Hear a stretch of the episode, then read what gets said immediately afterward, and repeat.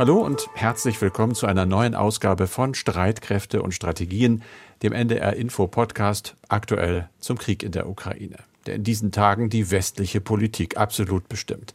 Drei Gipfeltreffen in enger Folge. Erst die Europäische Union, jetzt gerade G7, dann gleich die NATO.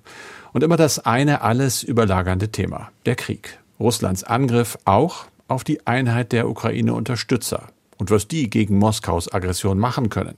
Gegen den sicher nicht zufällig zum G7-Treffen hochgefahrenen Terror mit Raketenangriffen auch auf zivile Ziele, überall in der Ukraine. Gegen blockierte Getreidelieferungen oder abgedrehte Gashähne. Deutschland hat aktuell die G7-Präsidentschaft und ist deshalb Gastgeber des Treffens der Staats- und Regierungschefs der bedeutendsten westlichen Industrienationen. Da ist es üblich, dem Gastgeber zu danken, auch schon zum Anfang. US-Präsident Biden ist dabei ein bisschen über das normale Höflichkeitsniveau hinausgegangen und hat dem Bundeskanzler, der vor allem anfangs ja von vielen als Zögerer und Zauderer kritisiert worden war, demonstrativ auf die Schulter geklopft und Scholz als einigende Kraft gewürdigt. Sie haben einen unglaublichen Job gemacht. Ich möchte Ihnen dafür danken. Danke, danke. Wir müssen zusammenhalten. Putin hat gedacht, dass NATO und G7 irgendwie zerbrechen würden. Aber das ist nicht passiert und wird nicht passieren. Wir können nicht zulassen, dass Putin mit dieser Aggression davonkommt was die G7 dagegen tun können und wollen, welche weiteren Themen den Gipfel bestimmen und was Gipfelgegner zu sagen haben, darum geht es in diesem Podcast. Dazu natürlich wie immer um die militärische Lage in der Ukraine, um Russlands neues Spiel mit dem Feuer. Hier mit der angekündigten Lieferung atomwaffenfähiger Kurzstreckenraketen an Belarus, die nach unserer Recherche vielleicht ja auch über Moskaus akute Probleme bei der Produktion von Hightech-Waffen hinwegtäuschen sollen. Mein Gesprächspartner ist Andreas Flocken, der sicherheitspolitische Experte bei NDR Info. Ich bin Carsten Schmiester aus der Aktuellredaktion. Es ist Montag, der 27. Juni. Wir nehmen dieses Gespräch auf um 16 Uhr. Andreas, G7-Gipfel, darum geht's, auch um die Begleitumstände, die waren ja, bedrohlich. Es gab Raketenangriffe der Russen vor dem Gipfel schon. Hat sich das fortgesetzt, diese militärischen Reaktionen sozusagen? Also diesmal gibt es keine Hinweise, dass es auch am zweiten Tag solche Raketenangriffe gegeben hat. Am zweiten Tag äh, hat es in der Tat aber auch Kämpfe gegeben. Am Wochenende, das muss man allerdings dazu sagen, war ja nicht nur Kiew von Raketenangriffen betroffen gewesen. Es wurden Ziele im gesamten Land angegriffen, auch mit Marschflugkörpern. Allein am Samstag sind mindestens 50 50 Raketen und Marschflugkörper auf die Ukraine abgefeuert worden, und zwar von Schiffen der russischen Schwarzmeerflotte, aber auch durch Langstreckenbomber sowie von Raketenstützpunkten in Russland selbst. Also diese Eskalation kann durchaus als Machtdemonstration und als Botschaft an den G7-Gipfel interpretiert werden. Zugleich unterstreichen diese russischen Angriffe aber einmal mehr den Appell von Präsident Zelensky, die Ukraine brauche dringend moderne und vor allem weitreichende und effektive Luftverteidigungssysteme. Aber auch am Boden gehen die Kämpfe weiter, vor allem in, im Donbass. Nach der Aufgabe von Severo Donetsk durch die ukrainischen Streitkräfte konzentrieren sich die Angriffe der russischen Verbände nun auf die Nachbarstadt Lysychansk. Die russischen Verbände versuchen weiter auch diese Stadt einzuschließen. Dabei wird auch schwere Artillerie eingesetzt. Eine Schlagzeile war ja auch die, dass Moskau gesagt hat, Belarus soll Iskander-Raketen bekommen. Siehst du das als Schritt zu einer weiteren Eskalation? Ja, ich denke, das kann man eindeutig so sehen. Es handelt sich zwar im Augenblick nur, nur in Anführungszeichen um eine Ankündigung, aber demnächst sollen offenbar Iskander-Raketen in Belarus stationiert werden. Und diese Raketen können mit konventionellen Sprengköpfen bestückt werden, aber auch mit atomaren Gefechtsköpfen. Die Reichweite dieser Raketen liegt bei rund 500 Kilometern. Damit würden potenzielle russische Atomwaffen außerhalb Russlands stationiert werden, jedenfalls wenn es dann dazu kommt und wenn diese Nukleargefechtsköpfe auch in der Nähe der Iskander-Raketen gelagert werden. Ob das aber geschehen wird, das ist noch offen. Wenn taktische Atomwaffen in Belarus stationiert würden, dann würde der Kreml genau das tun, was er bisher immer der anderen Seite vorgeworfen hat. Denn zu den Forderungen Moskaus an den Westen gehörte ja bisher auch immer, die USA und Russland sollten ihre Atomwaffen nur auf dem eigenen Territorium stationieren. Und das richtete sich natürlich vor allem gegen die Stationierung von US-Atomwaffen in Deutschland und einigen anderen NATO-Staaten in Europa. Es ist vermutlich aber auch kein Zufall, dass Präsident Putin die Verlegung von Iskander-Raketen nach Belarus unmittelbar vor dem G7-Gipfel verkündet hat. Der Kreml bekräftigte damit zugleich den Schulterschluss mit Belarus, denn Putin kündigte ebenfalls an, belarussische Kampfflugzeuge zu modernisieren, sodass auch sie künftig als Trägersysteme für Atomwaffen eingesetzt werden könnten. Außerdem muss man sagen, haben russische Kampfflugzeuge am Wochenende die Ukraine auch von Belarus aus angegriffen. Das ist nicht ganz grundsätzlich neu, denn am Anfang des Krieges haben russische Truppen Belarus ja ebenfalls als Aufmarschgebiet genutzt und sind von dort dann in die Ukraine einmarschiert. Das Ganze ist sicherlich auch Thema heute in Bayern beim G7-Gipfel. Andreas, da gehen wir jetzt mal hin gedanklich. Da gab es eine Arbeitssitzung heute zum Thema Ukraine und Präsident Zelensky war offenbar zugeschaltet. Genau so war das und Präsident Zelensky war zugeschaltet und er war offenbar die ganzen zwei Stunden dabei gewesen. So lange hat die Sitzung gedauert. Zelensky hat den Staats- und Regierungschefs der G7-Staaten aufgefordert, alles zu tun, damit der Krieg mit Russland noch möglichst in diesem Jahr zu Ende geht.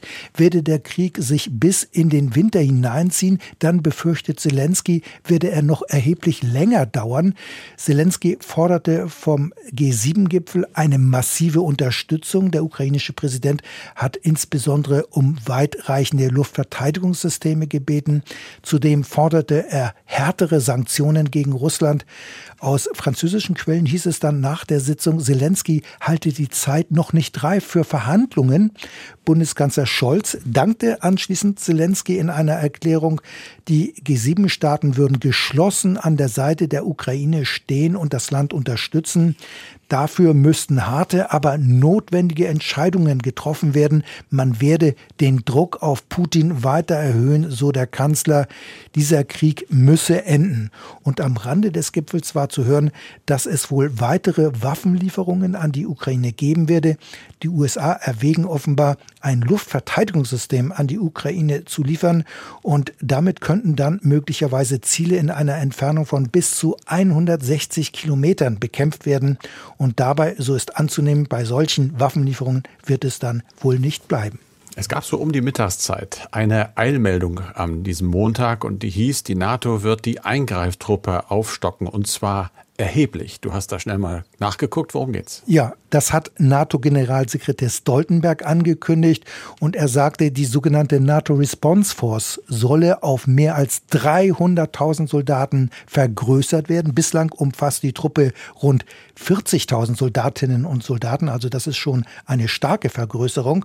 Dieser multinationale Eingreifverband soll abgestuft innerhalb einer bestimmten Frist verlegt werden können. Es heißt, einige Verbände sollen innerhalb von zehn Tagen verlegebereit sein, andere innerhalb von 50 Tagen. Aber letztlich muss man sagen, darüber wird der NATO-Gipfel in dieser Woche in Madrid entscheiden. Und der Hintergrund ist, dass man gegebenenfalls zum Beispiel die baltischen Staaten im Falle eines russischen Angriffs schnell unterstützen will. Und dieser Umbau der NRF, also der NATO Response Force, ist Teil eines neuen Streitkräftemodells, über das in dieser Woche dann in Madrid entschieden werden soll. Und das ist natürlich auch alle eine Folge des Ukraine-Krieges.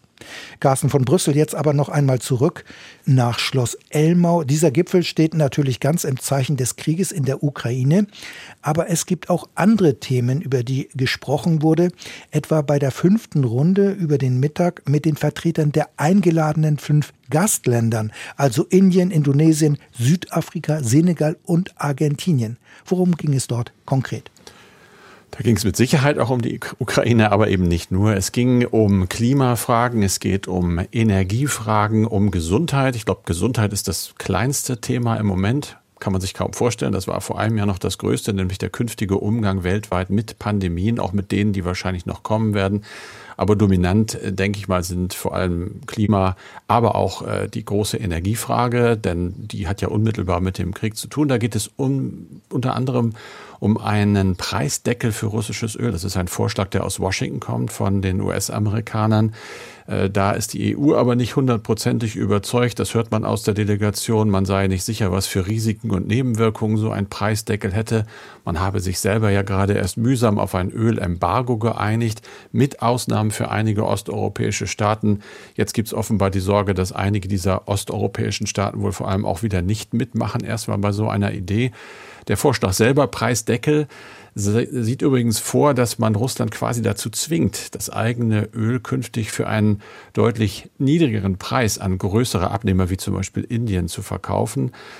Fragt man sich, warum sollen die das machen? Warum soll Moskau das machen? Weil Moskau unter Druck geraten könnte, wenn zum Beispiel der Westen Dienstleistungen wie Versicherungen für Öltransporte an die Einhaltung eines solchen Preisdeckels knüpft. Mit dieser Obergrenze soll zum einen dafür gesorgt werden, dass Russland nicht einfach unglaublich viel Geld verdient äh, durch den Mangel, durch den selbst erzeugten Mangel oder durch den embargo-bedingten Mangel auf dem Weltmarkt. Andererseits soll äh, der Weltmarkt gerade für Öl entspannt bleiben. Aber so sicher, ob die ja, Staats- und Regierungschefs da jetzt äh, in Bayern zu einer Einigung kommen, ist man eigentlich nicht.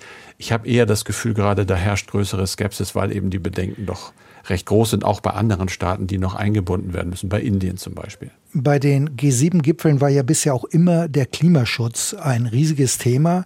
Jetzt hat man den Eindruck, bleibt dieses Thema, bleibt der Klimawandel möglicherweise auf der Strecke? Wenn man die Damen und Herren fragen würde, natürlich nein, aber klar, Klima ist im Moment das Thema Nummer zwei. Die Ukraine dominiert alles und der absehbare Mangel an Energieträgern, Öl, Gas, ja, der macht natürlich äh, die Politiker auch ein bisschen kreativ, könnte man sagen. Das heißt, es wird schon darüber nachgedacht, wie schaffen wir es denn, auf der einen Seite Versorgungssicherheit herzustellen oder äh, weiter zu gewährleisten und gleichzeitig uns nicht von den äh, Klimazielen zu verabschieden. Das ist ein bisschen schwierig. Man kann schon fürchten, dass zum Beispiel eine Initiative von Bundeskanzler Scholz, nämlich der sogenannte Klimaclub, mit dem er Staaten freiwillig verpflichten will, zum Beispiel äh, die Bepreisung von CO2-Ausstoß zu machen, dass er gemeinsam mit auch ärmeren Ländern so eine, so eine Art Energiewendepartnerschaft eingeht, dass das zumindest jetzt nicht konkret beschlossen wird, sondern ich denke mal, das sieht ja immer nach der diplomatischen Lösung aus, verschoben wird, nach dem Motto, würden wir gerne machen, können wir gerade nicht, aber es gibt den nächsten G7-Gipfel. Da sind Umweltschützer natürlich äh, auf der Zinne sozusagen und warnen davor, denn die sagen ja alle einheitlich, wir haben gar keine Zeit mehr, was äh, die Klimakatastrophe angeht. Die ist ja da und die muss bekämpft werden. Greenpeace sagt zum Beispiel, es wäre ein fatales Signal, wenn Olaf Scholz und die G7 jetzt die Beschlüsse von Glasgow, das war eine Klimakonferenz, die noch gar nicht lange her ist, gerade mal nicht mal ein halbes Jahr, wenn sie die schon wieder kippen würden, zum Beispiel äh, hatte man da beschlossen, dass man Kohlekraftwerke in Drittländern nicht mehr mit Investitionen fördert. Im Moment sieht es danach aus, dass fast das Gegenteil passiert, dass man gucken will, wo können wir denn noch äh, Gas aus der Erde holen, eventuell wird dort gesagt, im Senegal zum Beispiel, aber auch äh, Staaten wie Venezuela oder Argentinien haben sich schon zu Wort gemeldet und gesagt, wir können fracken. Das hören natürlich Klimaschützer überhaupt nicht gern. Carsten, die letzte Arbeitssitzung am zweiten Gipfeltag hat sich dann erneut mit den Folgen des Ukraine-Krieges beschäftigt. Thema war die russische Blockade ukrainischer Getreideexporte. Gibt es da irgendeinen Hinweis auf eine Lösung? Es gibt viele Ideen, aber ja wenig konkrete Hinweise. Es sind ja immer noch Millionen Tonnen Weizen, die in der Ukraine festsetzen. Äh, es wird wohl wirklich versucht, und das ist auch, ich glaube, über eine Million Tonnen schon auf der Schiene irgendwie aus dem Land zu bringen. Also nicht über die blockierten Häfen. Aber das löst das Problem nicht. Und das wird vermutlich auch der Generalsekretär Guterres der Vereinten Nationen nicht lösen können, der zugeschaltet wird. Nach allem, was ich im Moment so höre, ist ganz klar, dass äh, nun mal Russland äh, sozusagen am Knopf dieser Blockaden sitzt und dass nur Russland diese Blockaden lösen kann. Im Umkehrschluss heißt es also dort aus den Delegationen, es geht kein Weg dran vorbei, irgendeine diplomatische Lösung zu suchen mit Russland, weil auch die gewaltsame Beendung der Blockaden, wir haben darüber öfter gesprochen, ist keine wirkliche Option. Auch diesmal hat es am Rande des G7-Gipfels Proteste gegeben. Wie stark waren denn diese Proteste diesmal? Für G7-Gipfel geradezu klein, muss man sagen. Das liegt sicherlich daran, dass der Ukraine-Krieg äh, auch dort das Thema setzt. Also äh, dass es da großartig, ich sag's mal frei, Randale gibt, nicht feststellbar. Es gibt äh, schon Demonstrationen, auch in Bayern, Interessanterweise soll eine Gruppe von 50 Demonstranten mit Polizeiwagen zum Schloss Elmau gefahren werden, um sicherzustellen, dass sie nicht zu nah rankommen. Da gibt es immer noch vor Gericht Rangeleien. Es hat in Berlin vor dem Finanzministerium eine Blockade gegeben, unter anderem der Gruppe Extinction Rebellion. Da geht es also um Klimaschutz. Es gab ein paar vorläufige Festnahmen, aber nach allem, was man hört, ja, moderater Protest, auch viel friedlich dabei. Es werden die Punkte gemacht, die gemacht werden müssen, aber es kommt nicht zu Ausschreitungen. Wir kommen jetzt zu einem weiteren Aspekt des Ukraine-Krieges, Carsten. Russland ist nicht nur ein gewichtiger Player als Energielieferant. Das Land war zuletzt auch der zweitgrößte Waffenexporteur der Welt. Das geht mhm. aus den Zahlen des Stockholmer Friedensforschungsinstituts SIPRI hervor. Jetzt dürften Russlands Einnahmen durch Waffengeschäfte aber drastisch einbrechen. Erstens wegen der zahlreichen Sanktionen des Westens und zweitens wegen des gestiegenen Eigenbedarfs bedingt durch den Krieg in der Ukraine. Zur Erinnerung, Russland hat im März seine Hyperschallrakete Kinschal in der Ukraine eingesetzt, begleitet mit viel PR. Das ist eine Rakete, die mit mehrfacher Schallgeschwindigkeit fliegt und die von Präsident Putin als unbesiegbar angepriesen wurde, soll heißen, sie kann nicht abgewehrt werden. Unser Kollege Alex Drost hat zu diesem Thema recherchiert. Carsten, offenbar hat Russland aber Probleme, die Kinschall in Serie zu produzieren. Warum? Also nach der Recherche von Alex ganz einfach, weil Russland nicht mehr an die notwendigen Teile herankommt und zwar als Folge der vielen Sanktionen. Und das dürfte nicht nur die Kinschall betreffen, sondern auch andere russische Hightech-Rüstungsgüter wie zum Beispiel Präzisionsmunition, wie Lenkwaffen oder auch Panzer. Bei Ural Vagon Zavod, das ist Russlands größtem Panzerproduzenten, da war die Produktion zeitweise schon unterbrochen. Und wer nicht zuverlässig produzieren kann, der kann natürlich auch nicht exportieren. Abgesehen davon hat Russland wegen des Krieges in der Ukraine ja auch, du hast es gesagt, einen hohen Eigenbedarf an Waffen und will diese deswegen vielleicht auch gar nicht ausführen. Klar, die russischen Streitkräfte brauchen jetzt selbst Waffen, denn es heißt ja, dass die Verluste an Menschen extrem hoch sein sollen und das gilt auch für das Material. Und dann gibt es ja auch noch die Sanktionen, die vieles schwieriger machen. Steht vor diesem Hintergrund das russische Waffenexportmodell generell in Frage? Kann man so weit gehen?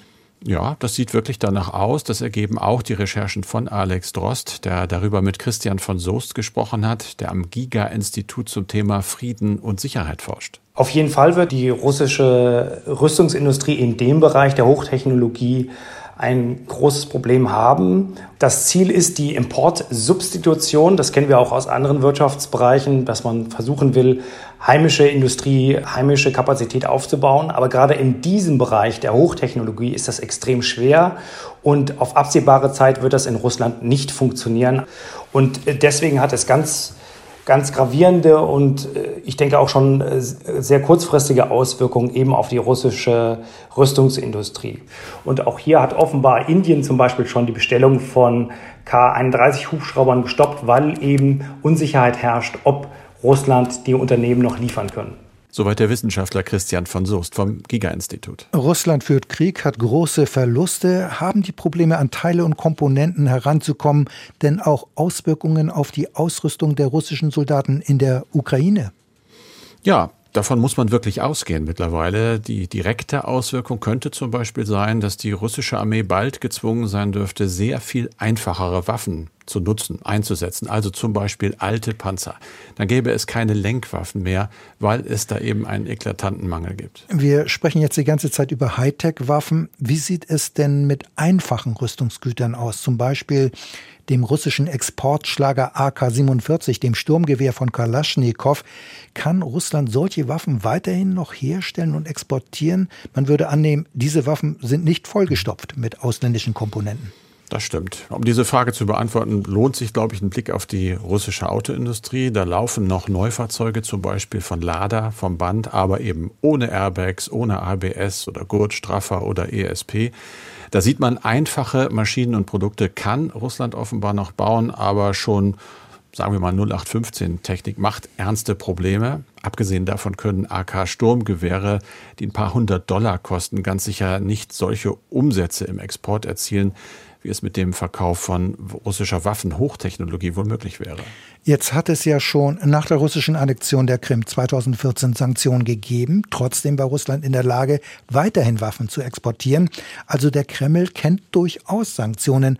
Was macht denn die neuen Sanktionen wirkungsvoller als die alten? Das hat Alex den Forscher Christian von Soest auch gefragt und hier ist seine Antwort. Das erste, es gibt sehr viel striktere und umfassender Exportkontrollen. Und hier sind vor allen Dingen die äh, Vereinigten Staaten zu nennen, die sehr, sehr umfassend eben die auch Hersteller sanktionieren, die nicht aus dem eigenen äh, Land kommen, also aus den USA selbst kommen.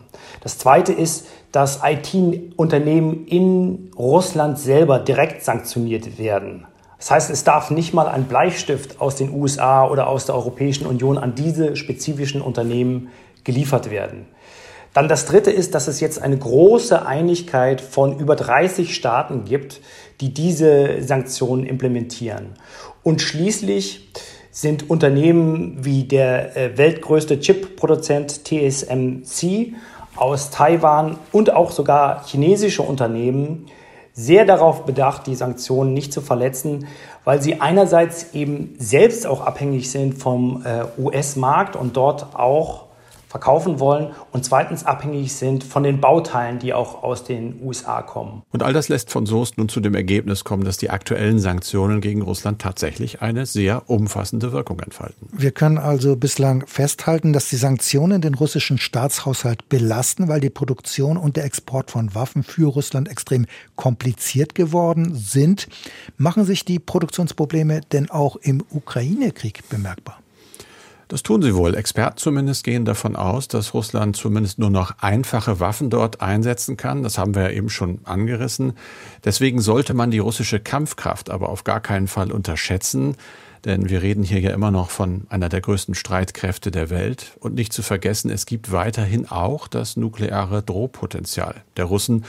Und Russland versucht übrigens ja auch die Wirkung der Sanktionen kleinzureden. So hat Putin im April als die neue nukleare Interkontinentalrakete Samad getestet wurde, betont, dass diese Rakete nur unter Verwendung von inländischen Baugruppen und Komponenten erstellt worden sei. Ja, aber ob das alles so seine Richtigkeit hat, das wissen wir natürlich nicht. Soweit aber die Recherche von unserem Kollegen Alex Drost. Und jetzt kommt eine E-Mail von unserem Hörer Ivan Jung, der schreibt, in einer der vergangenen Folgen wurde die Waffenliste des Verteidigungsministeriums, gemeint des Deutschen, erwähnt. Ist das überhaupt sinnvoll, so etwas publik zu machen? Der Feind liest schließlich mit. Oder wissen die Russen auch so, was geliefert wird? Also Geheimhaltung und Vertraulichkeit ist in manchen Sachen angebracht, nicht nur im militärischen Bereich. Aber es ist immer auch eine, wie ich finde, Abwägungssache, denn gerade in Demokratien ist Transparenz sehr wichtig. Entscheidungen müssen nachvollziehbar sein. Ich gehe in der Tat davon aus, dass der Kreml auch ohne diese Waffenliste weiß, was geliefert wurde oder was geliefert wird in Moskau und insbesondere in der russischen Botschaft in Berlin liest man ja auch Zeitungen und verfolgt die Diskussion in Deutschland. Außerdem hat die Botschaft sicher auch noch andere Quellen und Möglichkeiten herauszufinden, was Deutschland an Waffen liefert. Insofern ist die Veröffentlichung der Waffenliste in meinen Augen kein großes Problem. Das haben viele andere Staaten ja ebenfalls gemacht, allen voran die USA. Die Bundesregierung bekräftigt ja immer wieder, dass sie in Sachen Ukraine Alleingänge ablehnt. Stichwort Lieferung von Marder-Schützenpanzer an die Ukraine. Dass sie monatelang Waffenlieferungen zu einem Geheimnis gemacht hat, das war allerdings ein Alleingang. Mittlerweile hat man aber erkannt, dass dieses Vorgehen der Regierung mehr geschadet hat als genutzt hat, denn die Vorwürfe wurden ja immer lauter, Deutschland würde die Ukraine nur unzureichend militärisch unterstützen. Daher also auch jetzt die Kehrtwende. Eine ganz andere Frage ist der genaue Zeitpunkt der Waffenübergabe und auch der genaue Transportweg. Das heißt, wie diese Systeme, diese Waffensysteme in die Ukraine kommen. Diese Details sind natürlich vertraulich und müssen auch geheim bleiben. Das, es hat aber auch niemand gefordert, diese Dinge eben öffentlich zu machen. Unsere Adresse heißt, Sie kennen sie wahrscheinlich schon, ich sage sie trotzdem nochmal, weil immer wieder neue Hörerinnen und Hörer dazukommen. Streitkräfte, Streitkräfte mit ae.ndr.de. Wir freuen uns über Anregungen, Fragen, Kritik. Lob darf auch mal sein, passiert auch, da freuen wir uns besonders. Das war's für diesen Podcast. Wie immer mit Andreas Flocken und mit Carsten Schmiester. Es gibt einen Podcast-Tipp noch. Da geht es um Stillstand auf Baustellen. Es geht also um die Frage, warum so viele Menschen gerade keine Wohnung in Deutschland finden. Ich recherchiere das Thema seit Jahren. Es geht um mögliche Scheingeschäfte, um unbezahlte Rechnungen, um Stillstand auf Baustellen. Und immer wieder steht ein Konzern in den Schlagzeilen, die Adlergruppe. Ähm, es haben schmuddelige Deals stattgefunden, aber wo ist denn eine Staatsanwaltschaft, die sich diesen, diese Deals mal näher anguckt, die da mal reinleuchtet? Das Immobilienunternehmen erschüttert die Finanzwelt und die Baubranche. Und die Wohnungssuchenden natürlich auch. Denn der Bluff führt dazu, dass dringend erforderliche Wohnungen nicht entstehen. Stillstand auf deutschen Baustellen. Die machen Anlegerbetrug, wissen das und teilen es ihren Anlegern nicht mit. Wie der Bluff in diesem Spiel funktioniert, wie ein Immobilienriese nicht baut, sondern mit Grundstücken jongliert, Handwerksbetriebe ruiniert und Anleger möglicherweise täuscht, darum geht es in Immobilienpoker. Der Fall Adler steht für mich eigentlich für alles, was am deutschen Kapitalmarkt schiefläuft. Immobilienpoker. Ein Podcast über die dubiosen Geschäfte eines Wohnungskonzerns in fünf Zügen von Christoph Zwickel von NDR Info und RBB Kultur in der ARD Audiothek.